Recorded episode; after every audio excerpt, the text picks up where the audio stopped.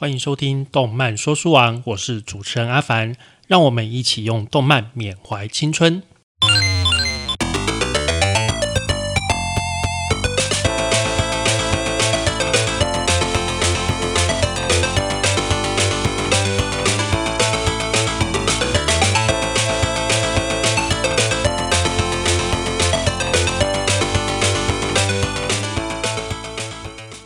各位听众，大家好哦！阿凡最近在看这个，我最近在看两部，应该严格讲三部动画了。一部是这个福利连，这个葬送的福利连，这个太多人推荐了，所以我在这边就不再赘述了，因为真的是好看哦。然后跟古来讲的一样，适合有年纪的人哦，大概呃三十五岁以上的人吧，我觉得。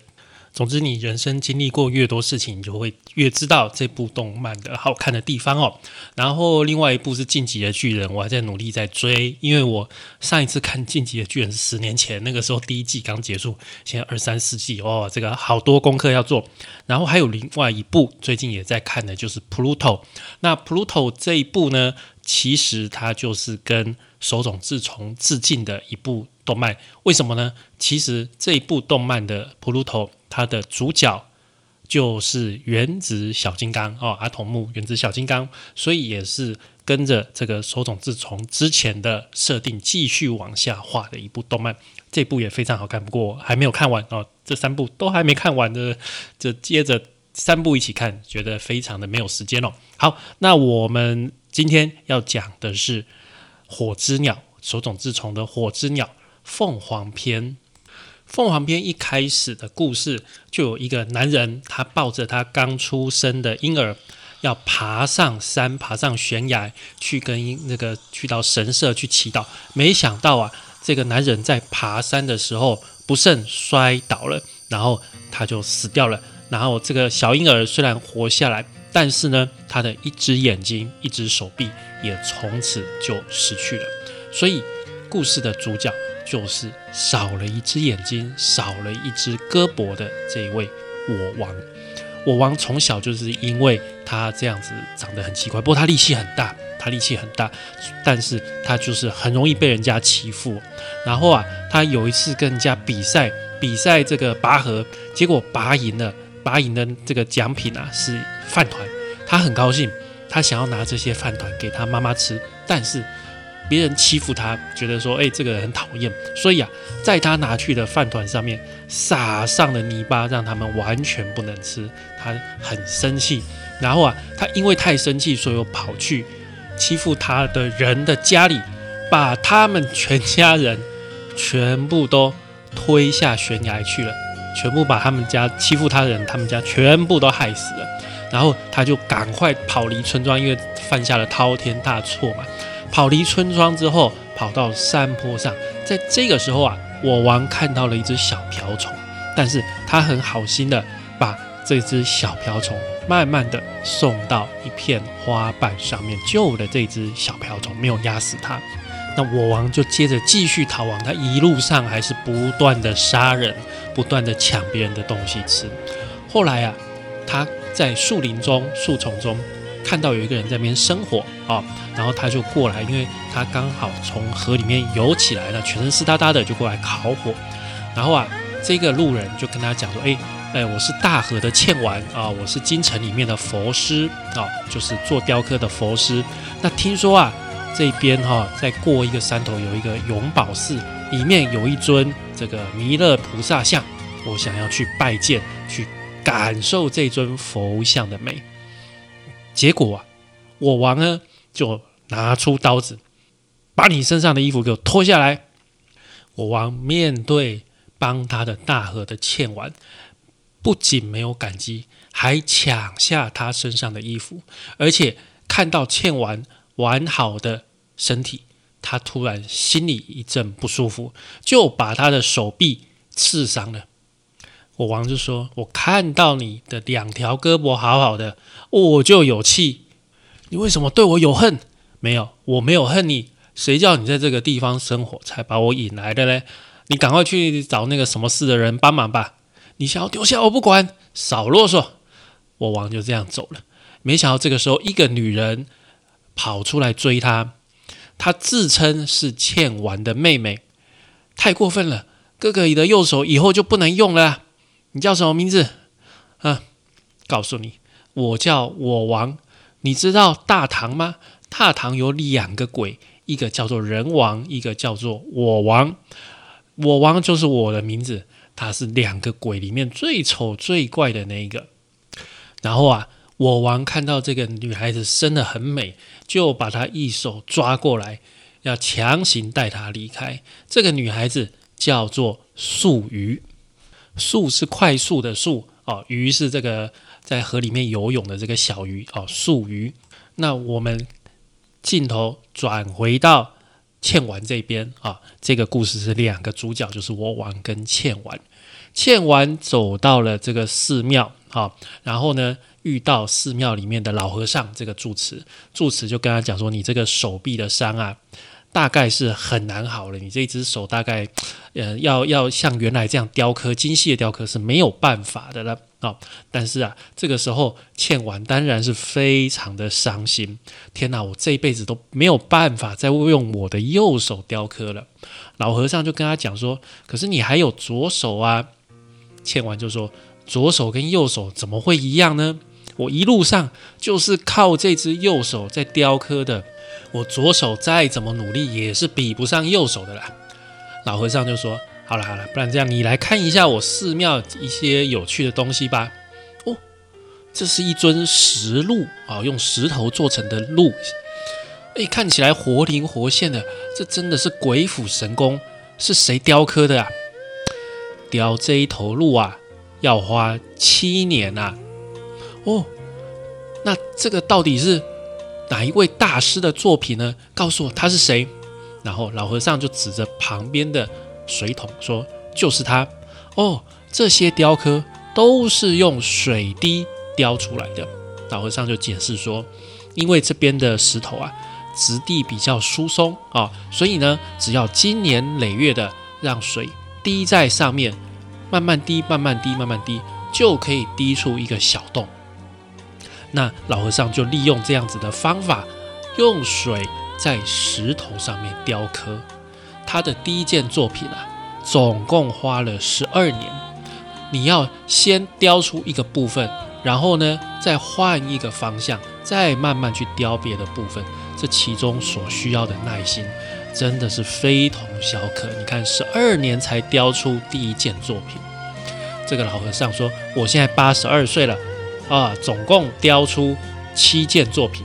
不过应该死前还可以再刻一件吧。”踏河的倩丸看到了这个石雕，听到了这个故事，又看一看自己，哎，我的左手还有五根手指头，我的右手。还有一条完好的手臂，我应该还是可以雕刻的。另外一头呢，我王带着素鱼又跑到山里面，然后呢找一个这个家庭寄宿，然后寄宿的隔天就把这个家里面的人全部都杀死，杀光光。素鱼就说：“你怎么杀这么多人啊？”这个时候，我王就跟素鱼说。你不是在海边长大的，所以你不懂。大海是很无情的，明明有这么多鱼，有时候却连一条鱼都抓不到。抓不到鱼的时候啊，渔夫就只能等，一直等，眼巴巴的等，饿着肚子的等，不是等抓鱼，是不想饿死才在那边一直等。可是你想想看哦，一条母鱼，它肚子里面的鱼卵哦，是数也数不清的。好几千、好几万颗鱼卵，一条鱼而已哦。要是这些鱼卵全部都能够长成大鱼，到时候啊，恐怕那些鱼都比海水还要多。可是为什么渔夫还是有连半条鱼都抓不到的时候呢？你知道吗？那很简单，因为小鱼都被别的大鱼吃光了。当然啦，那些活下来的鱼最后才会被渔夫抓到。最后只留下很少很少的鱼，能活着的就是赢家，那些死掉的鱼就等同是为了让别的鱼活下来而死的。人也是一样嘛，不然这个世界上早就挤满人了。搞不好我本来真的是注定该死的命，可是我还是活下来的，所以我也有活下去的权利啊！我王就这样的解释给素鱼听，这就是一个弱肉强食的一个人生观。接着。我王跟素瑜就走到一条大路旁边，听到有脚步声，就赶快躲在旁边，想说：“哎，又有一个冤大头来了，我可以抢劫他。”没想到来了一个臭和尚。这个和尚啊，看了一下我王，然后啊，又一脸不屑的又转过头去。有我王就很生气：“哎，我少了一只眼睛，你这样看我吗？不是，不是，我只是在你的脸上看到了死相罢了。死相，对对对对。”你看起来应该快死了，我的脸上哪里有死相？你给我看清楚！哎，你不要动粗，你最好赶快放手。告诉你，我绝对不要死，就算别人都死光了，我也一定要活下去。啊，我告诉你，我不会看错的啦。现在你已经没有几年好活了，嗯。然后啊，这个国王就很生气，就很想要把这个和尚臭和尚给打死。术语赶快过来阻止。这个和尚就跟他讲说：“嗯，我跟你讲，我医过太多病人了。”不正常的面相，我一看就知道，你将来会死于鼻病啊，会死于鼻子的疾病。要是从现在开始养生，还有得救，接下来两三年就是关键了。说完，这个臭和尚就走了。我王当然是很生气呀。又隔了一段时间哦，这一天我王又去这个杀人放火啦，然后呢，回来就。拿他的战利品出来给素瑜看，他就说：“哎，素瑜你长得真漂亮，真不错。”他很开心这样子。哎，我今天呢抢劫抢到这个贵族的梳子跟镜子，这个给你吧。这个这个是身份很高的女人在用的，高不高兴啊？没想到我王发现从这面镜子里面是照不出素瑜的影像的，所以他就赶快把镜子抢过来。这怎么可能？怎么会有这种事啊？不对呀，这个镜子照得出，我也照得出其他东西，也照得出月亮。为什么我就是没有看到，没有看到素鱼的倒影呢？素鱼这个时候突然笑了起来，哈哈哈哈！你还是乡下人嘛？哎呀，对京城不熟，难怪你不懂了。高贵的人所用的镜子有两种，有些只能照男人，有些只能照女人。这一面镜子一定是男人镜啊！我王想说这个镜子没用，就把镜子丢到旁边去。晚上在睡觉的时候，他就跟素雨讲说，他不停在揉鼻子，就跟素雨讲说：“哎，这个鼻子不太舒服，我的鼻子很痒，这一定是最近这个热气太多，最近这长了太多毒草了。”没想到啊，他的鼻子越肿越大，而且很痛啊！他恨不得想要用刀子把这个鼻子一刀砍掉啊！那素鱼看到他鼻子这样不舒服，就有给他一个药膏在擦哈。然后这一天呢，他就请他的其他强盗的伙伴帮他擦药。没想到啊，这个伙伴这个同伙就说：“哦，这个药可能有毒哦，这个东西黏黏又粉粉。哎，素鱼一直给你擦这个东西哦，搞不好哦，他是故意要毒死你。这个鼻病搞不好就是擦这个药才痛的。那个女人想要杀你啊！”我王就想起来，对吼，他想要报仇吼，他是倩婉的妹妹，他一定是因为我伤害了倩婉，所以他才想要借机杀我。他就回家看到素鱼，什么话也不说，一刀就砍下去，把素鱼杀死了。素鱼就很伤心，说：“哎，为什么你对我这么狠心？我做了什么对不起你的事？我背叛你吗？少啰嗦。”你这个臭娘们想要杀我，我才不会让你称心如意呢！你给我擦的是毒药对吧？害我的鼻子变成这样，就是每天擦这个毒药才肿成这样，没有这回事啊！哎，那个是我从花里面特别炼出来的秘药，我特别会少骗人了啦。素语就说：“我本来想要跟你一辈子守在一起，过着快乐幸福的日子。”你胡说！你是那个欠完那个佛师的妹妹，你想要找机会替你哥报仇而已吧？不是啦，我说是他妹妹，其实是想要接近你。其实我跟那个佛师一点关系都没有。那你到底是谁？你是哪里人啊？我以前曾经被你救过一命，救过一命？你说什么蠢话？我想不起来在哪里见过你呀。你只是轻轻抬起了手臂，就救了我。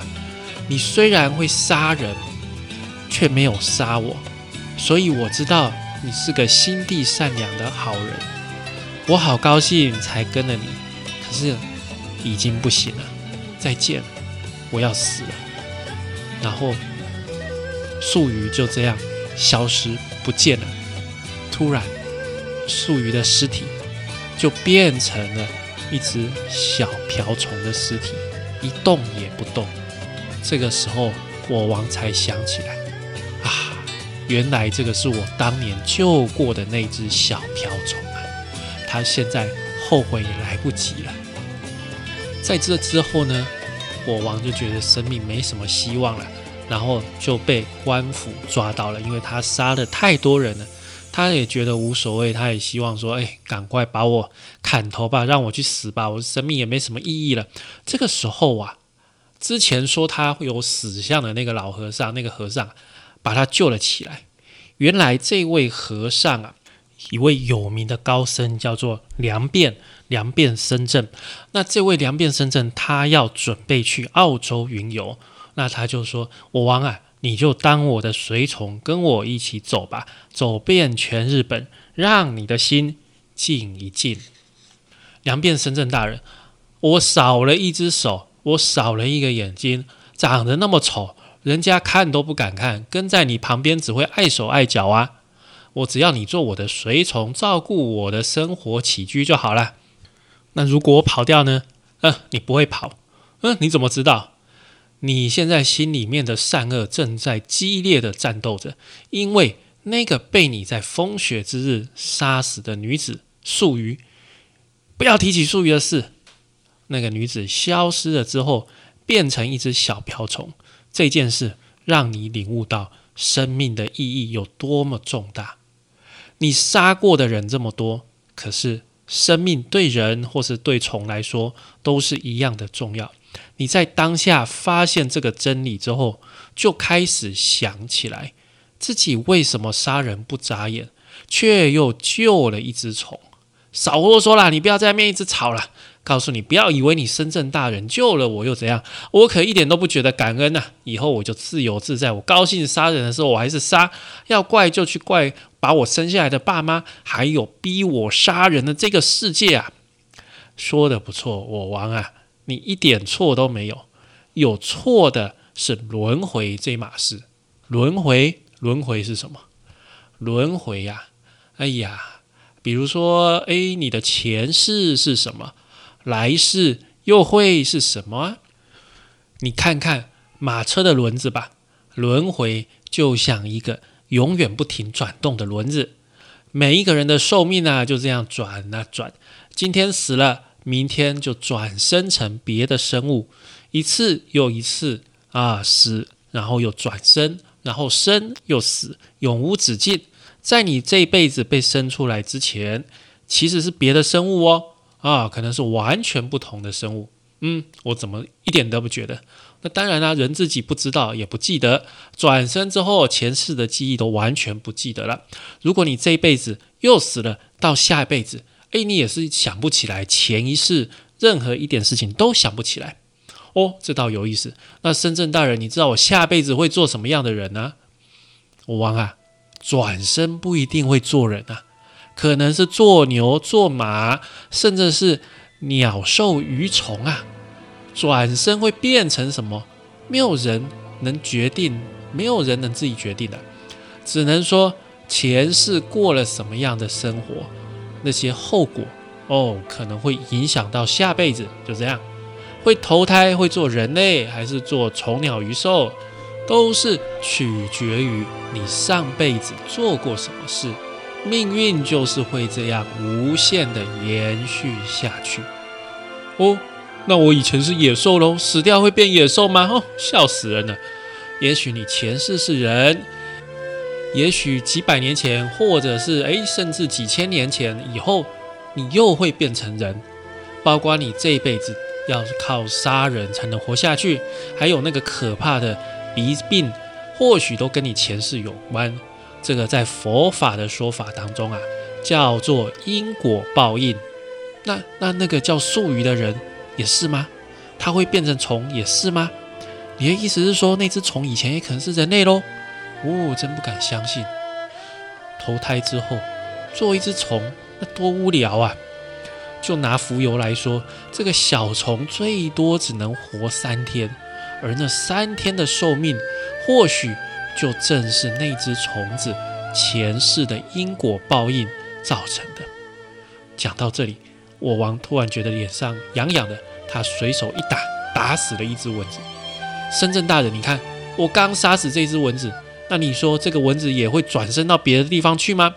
会变成人吗？会不会是个伟大的人啊？也许吧，深圳大人，拜托你跟我多说一点好不好？我想要知道，要是我死了，下辈子会变成什么？那天晚上，我王梦见自己变成了一只蚊子，然后惊醒。我不要，我想要一直当人，我才不要当野兽或者是虫啊！我是人呐！你看他的概念，从原本的弱肉强食，慢慢的变到了。轮回。好，现在我们再来关心一下倩丸又发生了什么事。这个时候啊，一位朝廷的大官叫做菊珠兄，菊珠兄他要求倩完帮他雕刻凤凰的像。凤凰是什么？倩完就问说：“嗯，这种鸟听说在天竺，然后啊。”这个我们日本的吉备真备到大唐国去当遣唐使的时候，看过那只鸟的画。听说大唐国的东边有一座蓬莱仙岛啊，不是蓬莱仙山啊。这幅画呢，就是去岛上看到那只鸟，把它画下来的。那倩丸就说：“哎，这位大官呐，这个。”呃，蒙大人抬爱，小人诚惶诚恐。可是我从来没有见过凤凰，而且我的右手臂还没有完全恢复。凭我现在能力，实在没有办法达到大人您的要求啊！菊珠兄就很不爽，就说：“你是说办不到是吗？你今麦是夸我不 key 吗？啊？你知道我菊珠兄千里迢迢到你这个真咖收仔来，请你帮忙雕一个凤凰像啊？你现在怎样？”不给我面子，我跟你讲，我给你三年，三年后的今天，你要把凤凰像放到我的面前。你想要多少钱？这里供，我给，我都有办法给你。但是只要你在这个三年的期限做不出来，我会立刻把你斩首，咔嚓，知道吗？签完就说，要是我拒绝呢？要是你现在敢拒绝我，我马上把你两只手臂都砍断，挖掉你的眼睛，让你这一辈子都没有办法再雕刻。哇哈哈哈哈哈！哇，这个菊珠兄真的是一个很坏的一个坏人哦。那倩丸不得已呀，他只好开始去找到底凤凰长什么样子呢？他到处找都找不到，他突然想起来，哎，菊珠兄说过。吉备真备有在大唐国看过那个凤凰的画像，他就去找吉备真备。那这个吉备真备见到他，就是跟他讲：“哎，听说菊大人叫你雕刻凤凰啊？”哎，对对对，哼，真是愚蠢！你回去告诉菊大人，做那种东西只不过是好看，对扩张权力一点帮助都没有。说完就转身离去了。倩完在那边很紧张，哎，吉备真备大人，请留步啊！不过上帝帮你关了一扇门，必定会帮你开启另外一扇窗啊！倩丸遇到了另外一位和尚，在寺庙里面和尚，这个和尚认得他，因为他以前很喜欢倩丸的雕刻作品啊。然后啊，他听到倩丸的烦恼，他就跟他讲说：“哎，在我们的寺庙的藏经阁里面有一份古书卷。”哎，记得里面有一个叫火之鸟的名字，就是在说一只长生不老的鸟哦。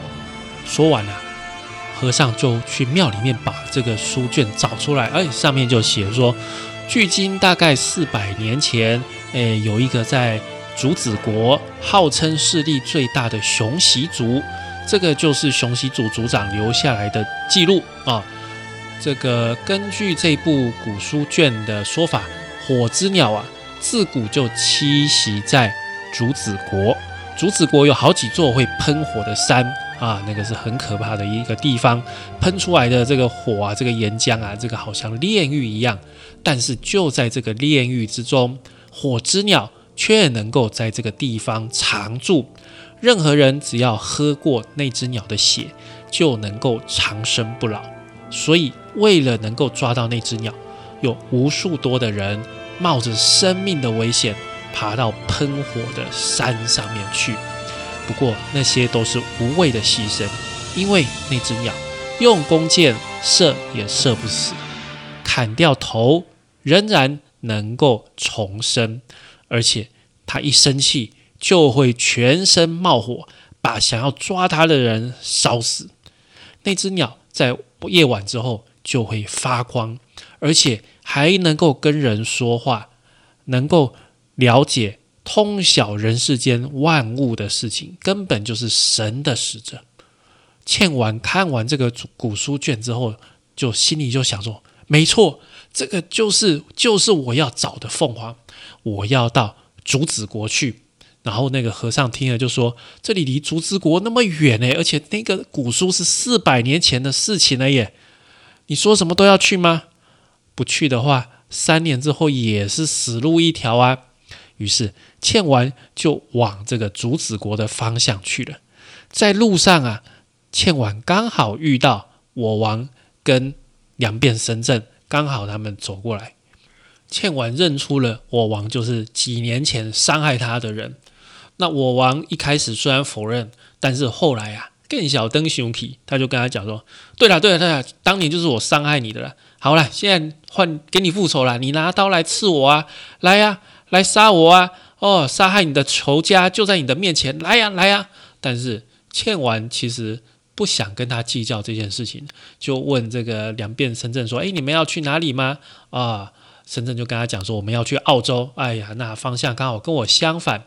那可是啊，拜托你们，如果听到凤凰这种鸟啊，不管是画，不管是雕像，有任何消息，请一定要告诉我。我在三年之内，要是刻不出凤凰的话，就会被杀，而且是被京城里面最有势力的橘猪兄给杀死。就算想要逃啊，也是逃不掉了。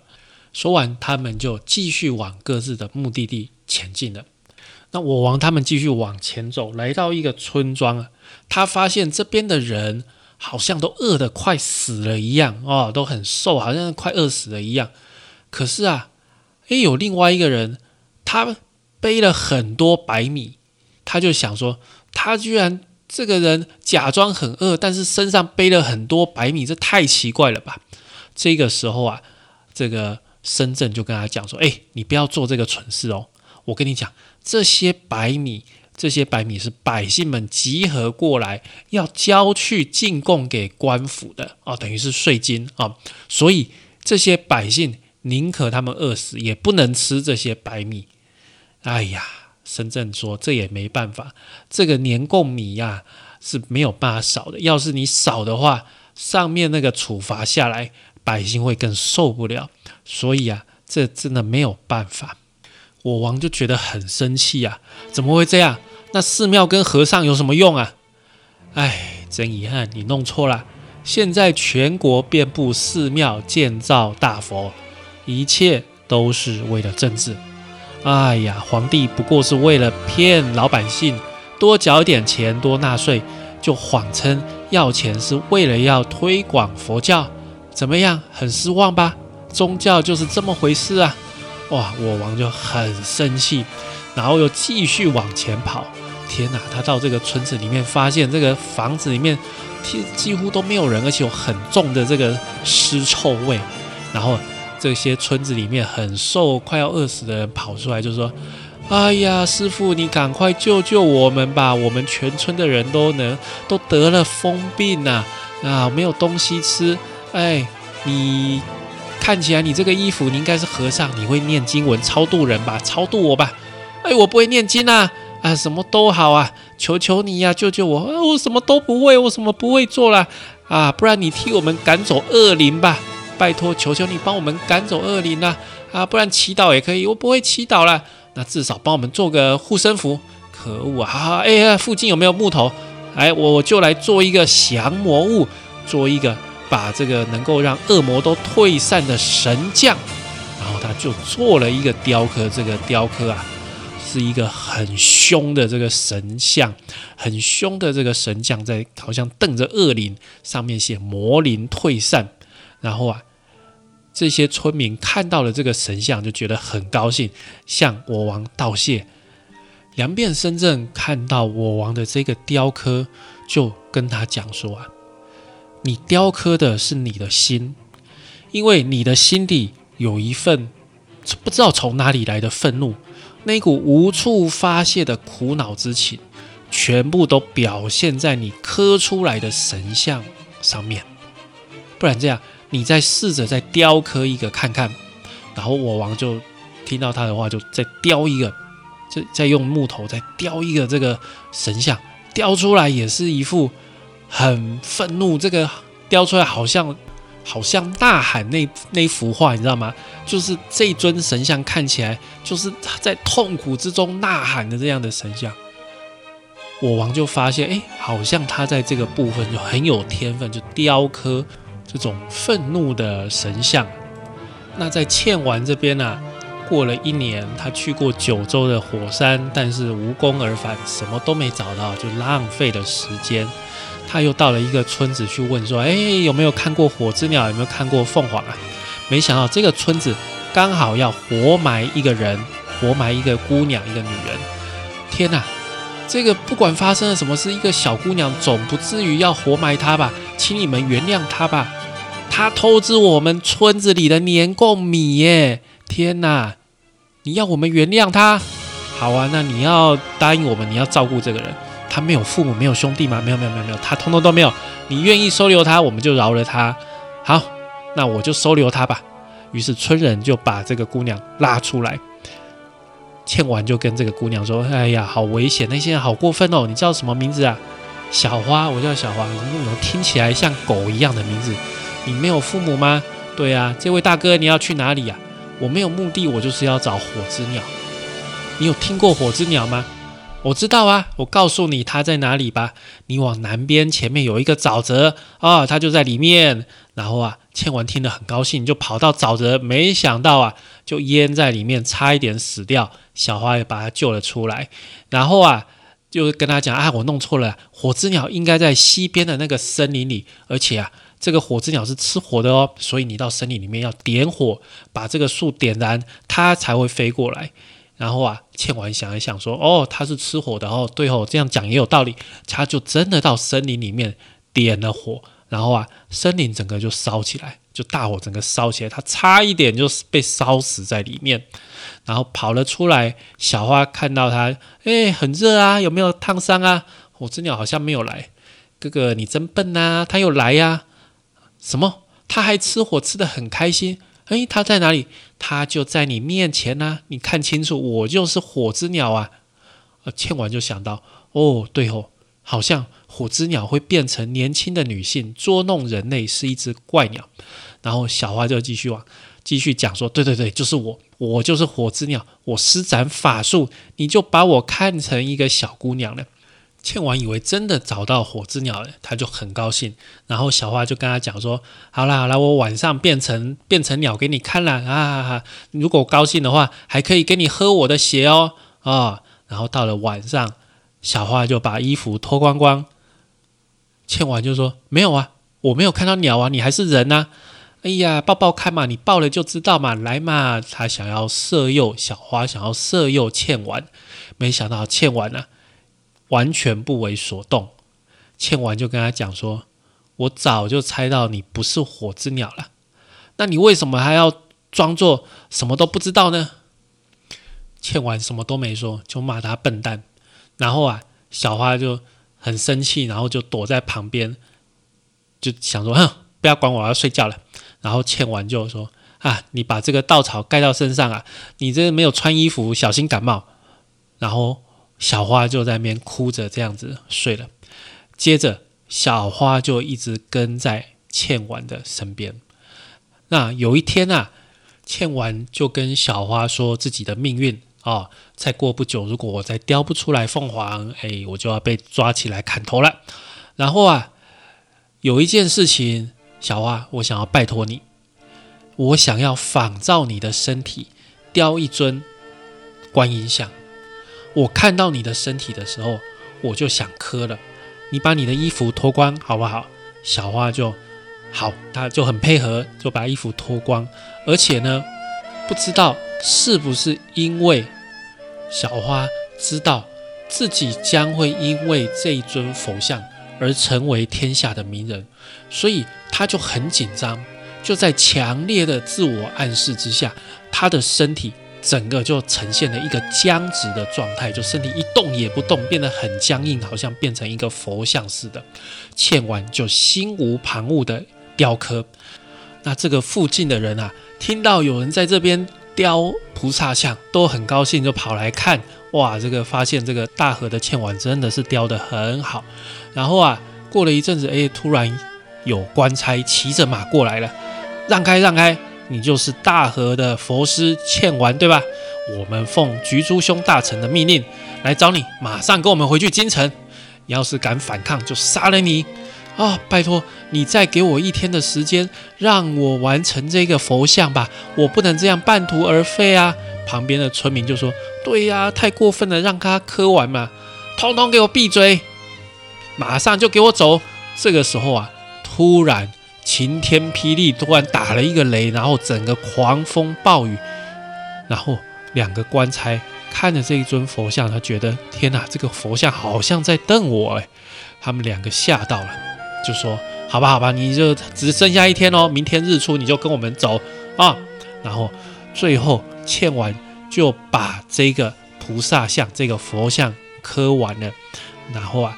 他就看着小花，就小花已经睡着了，太累了，跟小花就说：“哎，小花，我已经磕完了，你醒醒啊！你看哦，这个就是你的分身啊。”然后官差就要把倩丸带走，小花就很紧张，就说：“我也要去，我也要去，我也要跟着去京城啊！”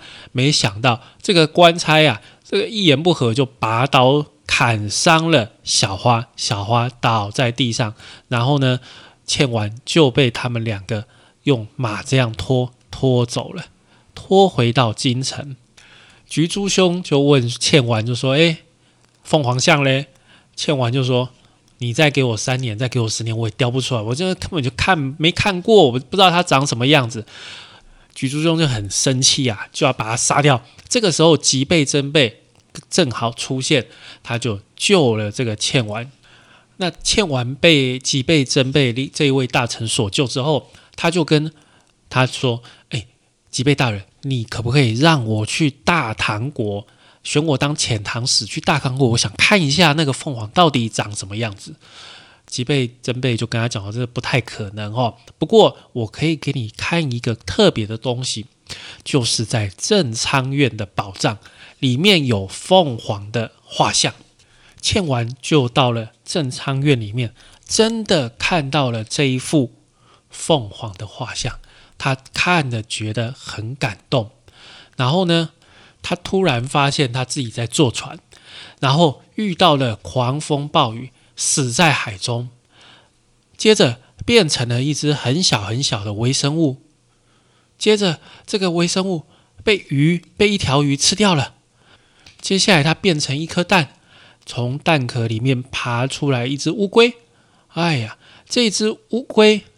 活在长江的河口这边，有一天，这只乌龟被人类捕捉到了，变成了一个手工艺品，就是乌龟又死掉，然后它自己又变成了一个蛋，然后从这个蛋壳里面呢，孵出一只小鸟，这只小鸟跟着它妈妈要去找凤凰，凤凰是什么？他就问他妈妈。凤凰是我们鸟类全体崇拜的鸟。凤凰看到它们就很高兴。它看到这只小鸟就说：“哎，我认得你哦！你在出生之前是长江的一只大海龟。哦，在海龟之前呢，是比沙子还要小的微生物。那在之前呢，是人类。哦。”他妈妈就说：“人类是不是用两只脚在地上走的动物？哦，好可怕啊！这个孩子以前怎么会是这种动物啊？”凤凤凰阿姨，我好像以前在哪里看过你耶，是吗？我记得很久很久以前，我好想看你呀，想看的不得了啊！哎呀，那个就是你那个时候还在当人类的时候啊。凤凰阿姨，你一直活着吗？对，我是不会死的，就算死了也会马上重生，所以我认得你，包括你还有你妈妈的前身。人类啊，画下我的模样，雕刻出我的样子，用来装饰或者是祈祷。好，你好好看着我，好好记得我的模样啊，这个就是我啊。接着，倩丸就在正昌院里面醒来了。原来这是一场梦，但是他在梦里面看得很清楚，这只凤凰长得什么样子，是什么姿态的。于是他就用他的双手把这个凤凰像给雕刻出来了。那在这个时候啊，天皇突然想要造一个大佛像啊，来展示自己的权威。那吉备真备啊，就献上了这个凤凰像，让天皇知道说：哎。他这边有一个人是大和的倩丸，能够做出这么漂亮的凤凰像，于是天皇就很高兴，就叫吉备真备让这个倩丸去负责大佛像的建造。另外一头呢，我王还是跟着两边深圳在云游澳洲啊。那到了一个村庄，突然有一个人指着我王说。就是他，这个家伙就是山贼。哎呀，我昨天晚上去上厕所的时候，看到这个人在门边鬼鬼祟祟的，一定是在打探情况。就是这个人，这个人就是山贼。然后啊，村子里面的人就上去想要把我王抓起来。那我王当然有抵抗，可是两边深圳就跟他讲说：“哎，我王不要闹事，这个只是误会，讲清楚就好了，不要伤人呐。”然后啊。村人就把我王跟两边神阵都抓起来，我王就这样被当成盗贼，被关在山洞里面了。那他心里一直想说，这个师傅一定会来救我的。没想到村人跟他讲说：“哦，你师傅哦，他自己逃走啦，他跑掉啦。”所以就剩下我王一个人，真的就被村人当作是盗贼，就一直关在山洞里面。那我王在山洞里面呢，他就又想起了术语，然后他把他这个他的碗给打破，然后呢用嘴巴咬着这个瓦片，开始在山洞里面雕刻神像。过了两年，那个当初说我王是盗贼的村民，才去跟大家自白说：“哎，其实。”这个他不是盗贼啦，是我随便说的啊，其实是我偷东西的啦。哎呀，大家就觉得说，哎，把我王关在山洞里面两年，实在是太对不起他了，赶快去山洞里面看。这个时候，我王已经饿得瘦得不成人形了，但是他身旁全部都是他雕刻了佛像，这些佛像都好像是有生命的一样。这不是一般人能够达到的境界呀！当地寺庙的和尚看到我王雕的那些佛像，就拜托我王说：“哎，你可不可以帮我做一些鬼瓦？这些鬼瓦是放在寺庙上面，可以驱魔哦，可以祈求平安的。拜托你帮我们做一些。”我王就说：“我不会呀，我不会做啦啊！”然后就想要跑掉了。结果他在路上看到官差欺负一般的百姓。叫他们这个拉这些树木，他要去做大佛像。看到这些官差这样子欺负平民百姓，我王心里面很愤怒，很愤怒。他就跑回去那个寺庙，把鬼瓦做出来。果然呐，这个鬼瓦充满了这个愤怒，有一种威吓感。光看就知道这个一定可以吓退恶灵。那这个庙里面的和尚也顺便跟我王说啊：“哎，我们知道。”梁变上人的行踪了，他他要去澳洲平泉的国分寺这个地方，他打算在那边成为肉身佛。肉身佛是什么呢？就是这个僧人死掉之后啊，让他的肉体成为木乃伊，哦，就是我们常说的金身了。哦，那我王当然就赶快赶过去啊，跑到这个寺庙的时候啊，发现两变身阵他已经被埋起来了，他就是留一口气这样子，留一根这个竹子，留一口气这样子，那已经看不到他，他已经埋到地下，准备要去死了这样子。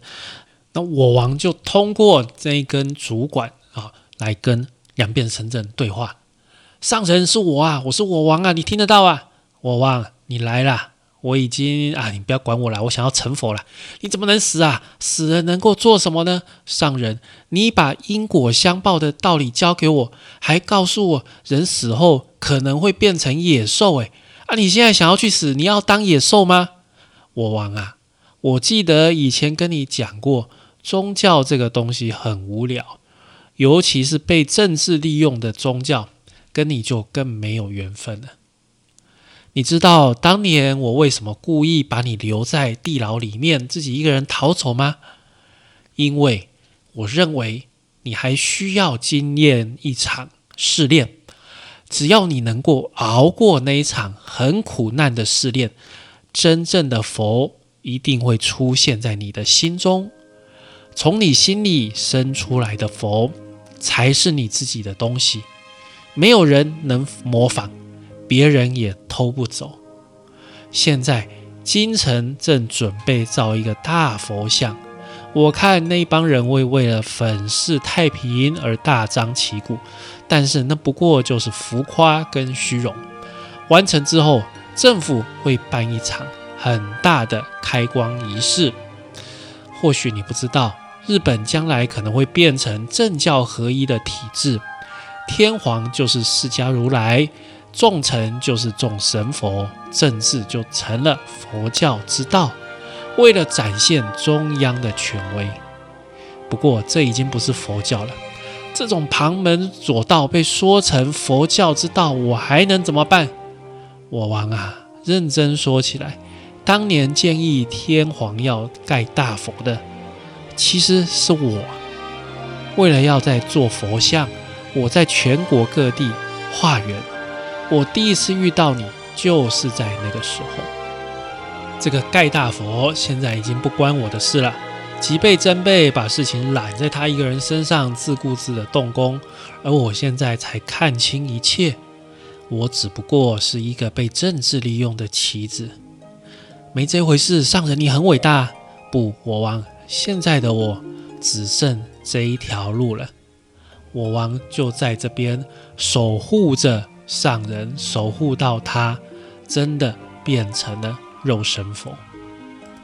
当我王看见杨变身阵的尸身的时候呢，他心里突然展开了一场对话。他问自己：人为什么要死呢？为什么活着的东西非死不可呢？不对，不对，为什么有生？我们生下来难道是为了死吗？虫鱼鸟兽如果死了，全部都一样了。人如果是佛，那世间活着的万物也都是佛了。生死是生是死又如何？人的一生在宇宙中算得了什么？不过是一粒微尘，都是无。上人呐，我明白啦，我悟到啦，开悟的我王躺在地上大笑不止。他仍然到处云游，但是这几年呐，天下大旱，不管是人或者是众生，大家都没有东西吃，都饿死了。但是呢，盖大佛的工程仍然没有停止。在努力盖大佛的欠丸这边啊，发生了一件大事。原来啊，做到一半的这个大佛像在流眼泪呀，大家看到了都吓一跳。大佛在哭啊，这一定是因为旱灾死了太多人呐。这个传言传出去，大家人心惶惶，都说之后一定有更严重的天灾。其实啊，这个是因为天气太热了，然后呢，这个水蒸气，水蒸气啊，就上升到啊比较高的地方。那遇到金属，啊，遇到金属大佛像的金属就冷却下来，然后就累积在大佛像的这个眼睛这个地方，然后流下来，大家就以为是眼泪，好像佛像在哭一样。实际上呢，这个是自然的现象。那因为天灾人祸啊，原本得势的吉备真备被菊珠兄给搞了下来。那菊珠兄就找倩丸过来，倩丸想说：完了完了完了，我的靠山垮了，吉珠兄他是不是想要把我杀掉？没想到吉珠兄跟倩丸说：没有没有没有，我给你一笔钱，你继续把这个大佛像给我做好。倩丸活了下来，他觉得很高兴。他觉得他自己很走运，哎，前面这个靠山倒了，马上就有一个人要替我撑腰，而且那个菊猪兄这么赏识我，真是太好了。这个时候他又遇到了小花，原来小花当年没有死，他只是受了重伤而已。小花现在来找倩婉，倩婉当然很高兴啊。然后倩婉就跟他讲说：“哎，小花，我跟你讲哦，现在我换靠山喽，我现在在帮菊猪兄在盖这个大佛哦。”小花听得很生气，说：“倩婉，你是白痴啊！那个人这么坏，你怎么还当他手下？哎，我只是利用他，我想要做出伟大的艺术品，流芳百世啊！我要让大河的倩婉这个名字永远流传。哎，大佛哪是什么艺术啊？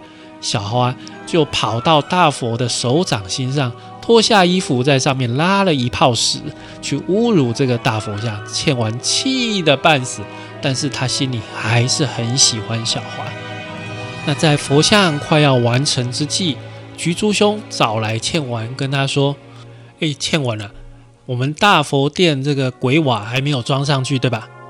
啊，不瞒您说啊，我最近听到风声啊。”说澳洲有一个四处流浪的教化生，是日本第一的鬼瓦大师啊！倩丸听了就很不爽，哎，大人你也太坏心了吧？为什么故意在我面前说这个？那个和尚烧出来的鬼瓦，听说有一种不可思议的灵力，能够除百病啊！嗯，你有自信能够赢过他吗？怎么样？要不要把那个人叫来京城试一试啊？好啊，我也想跟那个家伙一比烧鬼瓦的功力。哎呀，居大人就觉得这个点子真是太好了。我们大河的倩丸跟这个有名的教化生来比赛一场鬼瓦的竞赛。那倩丸在做这个鬼瓦的时候啊，这个鬼瓦变成一只鬼，一直在骂他，一直在扰乱。倩丸的心，他觉得非常的焦虑，做不太出来。而另外一方面呢，我王回想到从他小时候的事，然后好像跑马灯一样，他这一辈子所遭受过的苦难啊，全部都回想起来。而且还不止这样，他透过了火之鸟，还看到他的前世，他的未来的转世。他的子子孙孙，他看到了每一世的人，他们的苦恼，他们的后悔，他们的愤怒，他就把这些难过的这些情绪全部集中出来，造出了这个鬼瓦。他的鬼瓦非常的厉害，非常的震撼人心呐。那终于来到最后成果发表的这个阶段了。倩丸将他的鬼瓦。展示出来，大家觉得哇，这个很精美。但是当我王把他的鬼瓦展示出来的时候，全部的人，所有的人都被这些鬼瓦所震慑了，大家都说不出话来。倩丸自己看了也知道自己输了，但是没想到啊，菊珠兄利用自己的势力，想办法把比赛结果弄成是。倩丸赢了，那下面的人就群起激愤，大家就说：“哎，这个菊珠兄你在放水，这太明显了吧？”这个时候，欠丸就说：“请大家等一等，这个叫做我王的行脚僧，他以前是一个杀人不眨眼的坏人。这个人当年不止抢我的衣服、抢我的钱财，还把我的右手臂给砍伤。大家看，这个就是被他砍伤的痕迹呀。那菊珠兄听到了这个故事，就说：“那欠丸，那你要把他怎么样？把他斩首吗？”欠丸就说：“不，请让他也尝尝我当年的痛苦。”于是官府就把我王的另外一只手臂也砍断，把他逐出京城。我王就这样一边流血一边走出去。但是啊，这一年呢，这个旱象越演越烈，天气越来越热了。就在某一个晚上啊，正昌院的仓库着火了，失火了，而且啊，这个正昌院旁边就是紧邻着大佛殿呐。倩完非常的紧张，跑到大佛殿这边，希望能够把大佛救起来，因为这个是他的心血啊。没想到呢，这个火。实在是太大了，倩完就在里面被大火给烧死了。那在他死前，他看到火之鸟，火之鸟就跟他说：“倩丸，你要死了，我要死了，我还想活下去，我好多事情要做啊。还是说，等我投胎转世之后，我还可以当一个佛师啊？不行，你死后马上会转身变成一只小虫。”小虫，这什么命运？那之后呢？我还会当人吗？啊，小虫死之后啊，你会转生成乌龟。乌龟之后会是人吗？不会，不会，不会，你永远都不会转世为人了，直到这个世界毁灭为止，你再也没有身为人类的机会。怎么会这样？太过分了！我不要，请你再让我当人吧。我想要做人呐！不行，这个是你的命运，你的定数。来吧，欠完。你已经死了，你现在已经死了，你到底是谁？我是永远的生命。那这个欠完啊，死掉的焦尸头上还戴着他的金冠。小花看到了，就说：“这个，这个是我的哥哥，这是我的哥哥，我要带他回去埋葬。”旁边人就说：“你只是贪图他头上那一顶金冠的黄金吧？”哼。我才不稀罕这个金子嘞！然后他就把这个皇冠丢掉，把欠完的尸体抱走了。另外一边呢，我王在森林里面走着，他看到日出，太阳从山里面爬出来，他突然觉得这个景象实在是太美丽了，这个世界怎么会这么美啊？然后他的眼泪就流下来了。手臂被砍断的时候没有流的泪水，现在却流出来了。为什么我会想？为什么天地万物这么美妙？对了，也许是因为万物都是活的，一草一木都生长在这一片阳光之中。国王就说：“我离开京城这么多年，现在才明白，那些贵族的眼神啊。”好像都跟死鱼眼一样，就连以前生气勃勃的倩婉，他的眼神也变得呆滞了。梁变大人，我现在才懂得你为什么想要逃离这个世间。可是啊，我是不会死的。这座山正适合我住，我要尽我所能的活下去。我仿佛觉得。我应该帮助世间众生得到重生的机会。他就一个人在山林里面持续的做他的创作，做他的雕刻。有一天，他遇到小花，小花抱着欠完的尸首来找我王和尚。你是个高人吧？请你替我超度这个好吗？我王就问说：“这是谁的尸骨啊？”这是我的哥哥，叫做大和的倩丸。我王心里一惊，是倩丸啊！你跟我来吧。之后的我王跟小花就没有人知道他们怎么样了。根据《译文风土记》的记载，在三贝国以训郡这个地方，曾经出现过一个很善于雕刻木佛的独眼怪僧，活到一百多岁之后。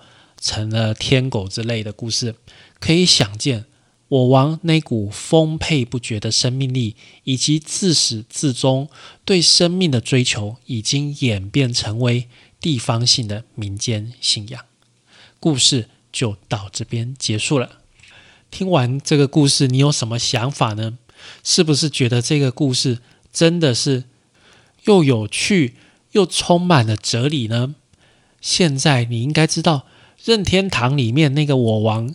做出来的鬼瓦是什么东西？它的来源就是这个故事了。希望借由今天的节目，可以勾起你过去的美好回忆。欢迎在脸书上面搜寻“动漫说书王”，或者是追踪我们的 IG ACG Storyteller，跟我们做更多的互动。我们下次再会喽，拜拜。